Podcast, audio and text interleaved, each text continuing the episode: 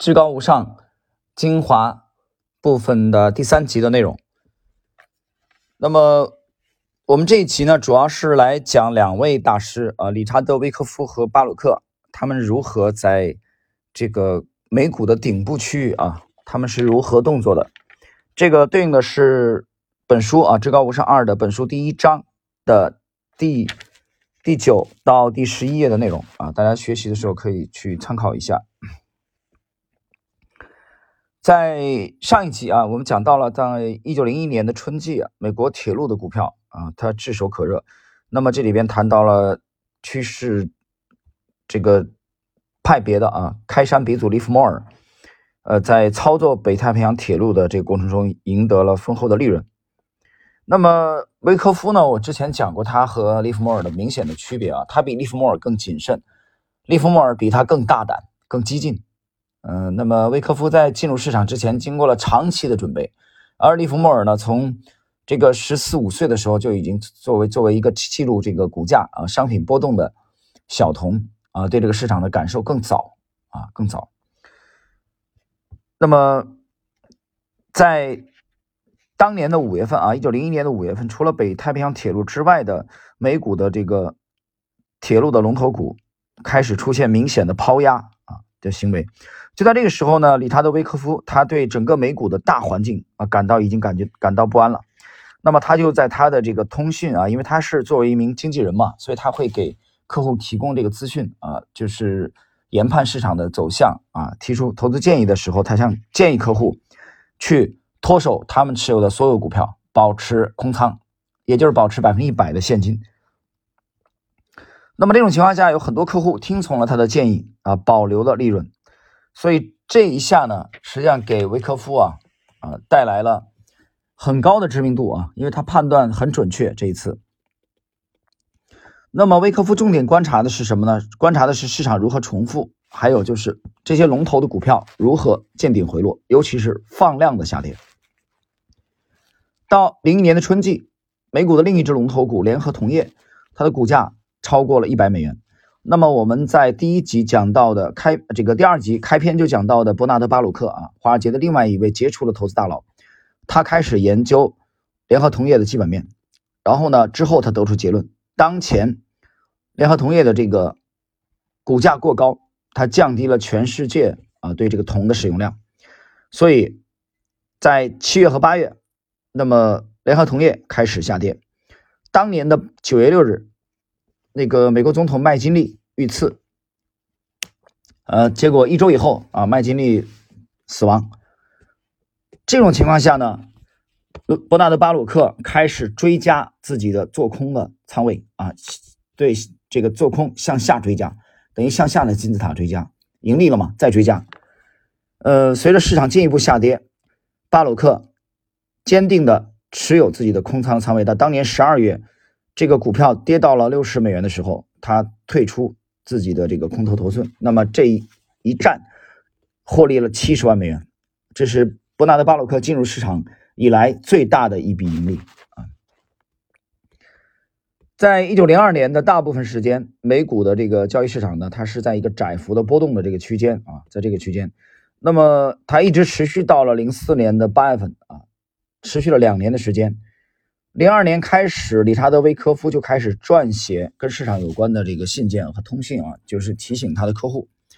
啊，来分析研判市场。那么总体来说呢，这个阶段维科夫的判断是非常非常精准的，那么也确立了当时他是属于比较权威的啊，主流的呃研判市场的啊这种啊类似于现在分析师的啊这种地位。那么同样在一九零二年。杰出的作手伯纳德·巴鲁克，他在美股横盘期间出脱了自己手中大部分的美股的仓位，因为他的经验就是在这个横盘期间啊，很难去赚取利润，所以他基本上没有什么这个仓位啊，基本上就空仓了。到一九零三年，那么美股经过了长期休整之后。那么，这个伯纳德呢，他决定自己去创业啊，因为他已经是一位百万富翁了。我们之前提到了啊，他上一次的这个做空联合铜业就获利了七十万美元。然后我们接着接着来看，就是威科夫啊，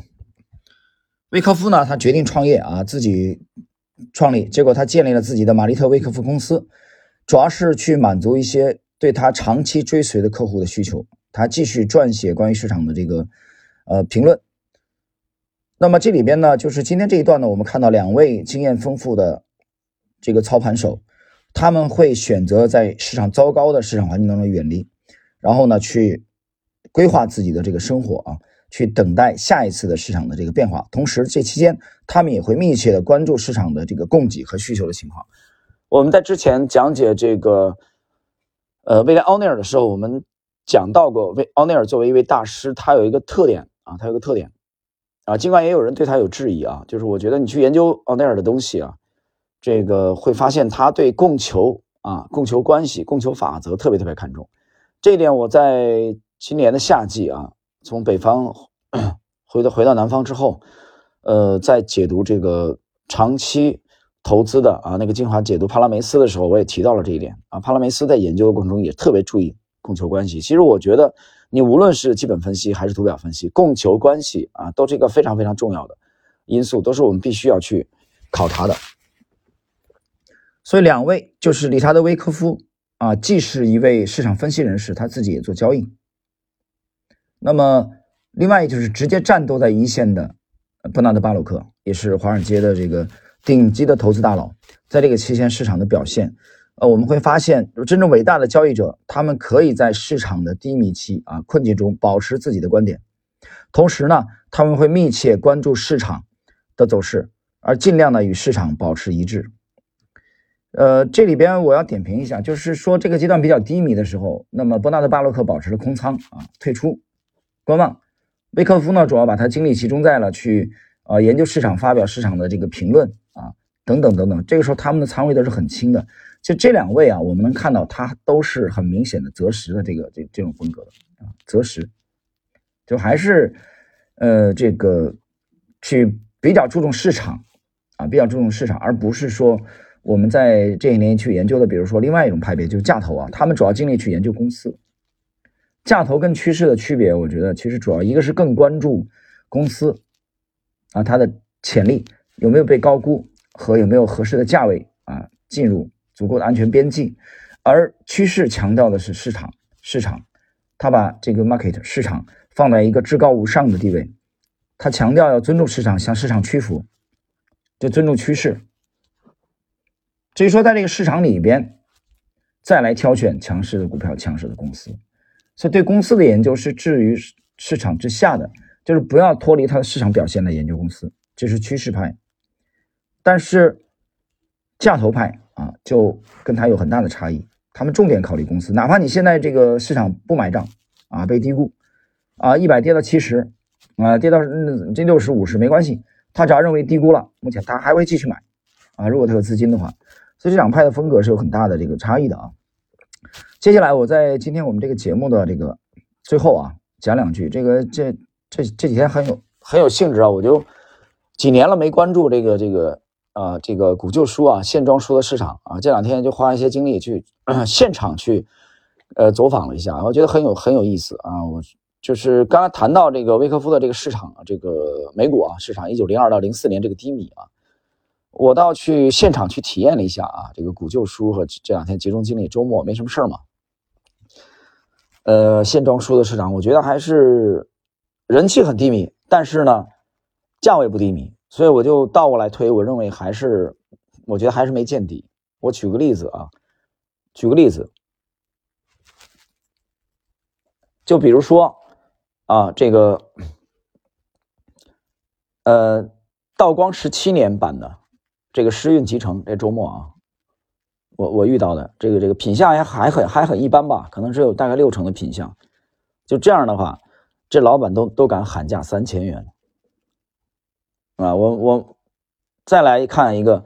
这个就是 嘉庆五年版的啊，诗韵珠玑，而且还是有残缺，明显残缺的啊，而且还不全，只有单本啊，它这个系列应该是两本的上下卷，就它只有单本就这一个单本他敢叫价一千八。所以在这个市场去走访，包括看到一些这个呃道教的这个啊这个超手抄的这个这个这啊经卷啊佛教的这这种，就是我周末去去看了一下这个这个市场，我觉得还是呃给我总体的感觉就特别特别浮躁啊。这些当然这里边很多很多老板也也不懂啊，他收上来以后，他这个要不要喊高的价钱，只是取决于这个纸张是否发黄，还有他可能粗略的知道啊这个这个去看一下这个这个年代啊年代。啊，你比如说清清朝的，啊，这个这个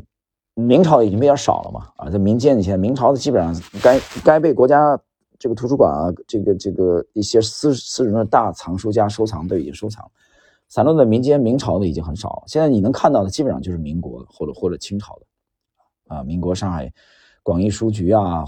这个啊弘文堂啊等等等等这些这些啊还是还是比较多，就是我这周末这么这么去去走了一圈以后，我发现啊。就非常浮躁，这里面有很多的老板其实都已经不懂，他不懂这个行业啊，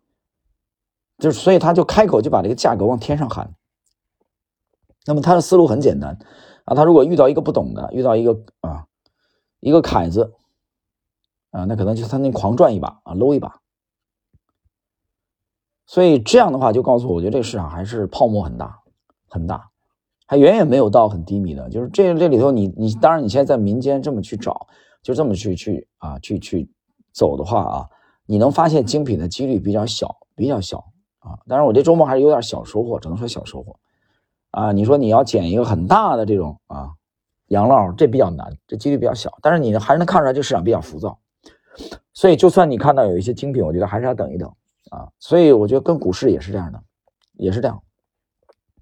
还是要等到一个合适的价格。在那个期间，那么两位大师在零二零四年，他们仓位是非常轻的，一九零二到零四，因为美股做多的机会不明显，所以对我们来说也是这样。当没有值得你出手的时机的时候，我们应该耐心的等待啊。这一点在呃知识星球半本红的专栏，我在之前去转发的查理芒格的那个讲话啊，那个投资妙语的截图啊，很经典。老芒格说，我们需要的不是大量的行动，而是大量的耐心。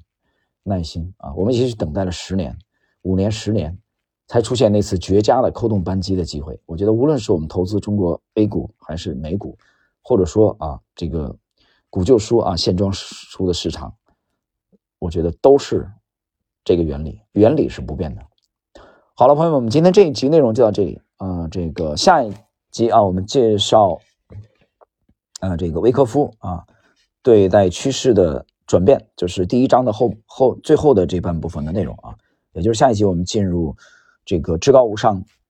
这个精华部分的第四集的内容。好了，那么这里也祝各位周末愉快。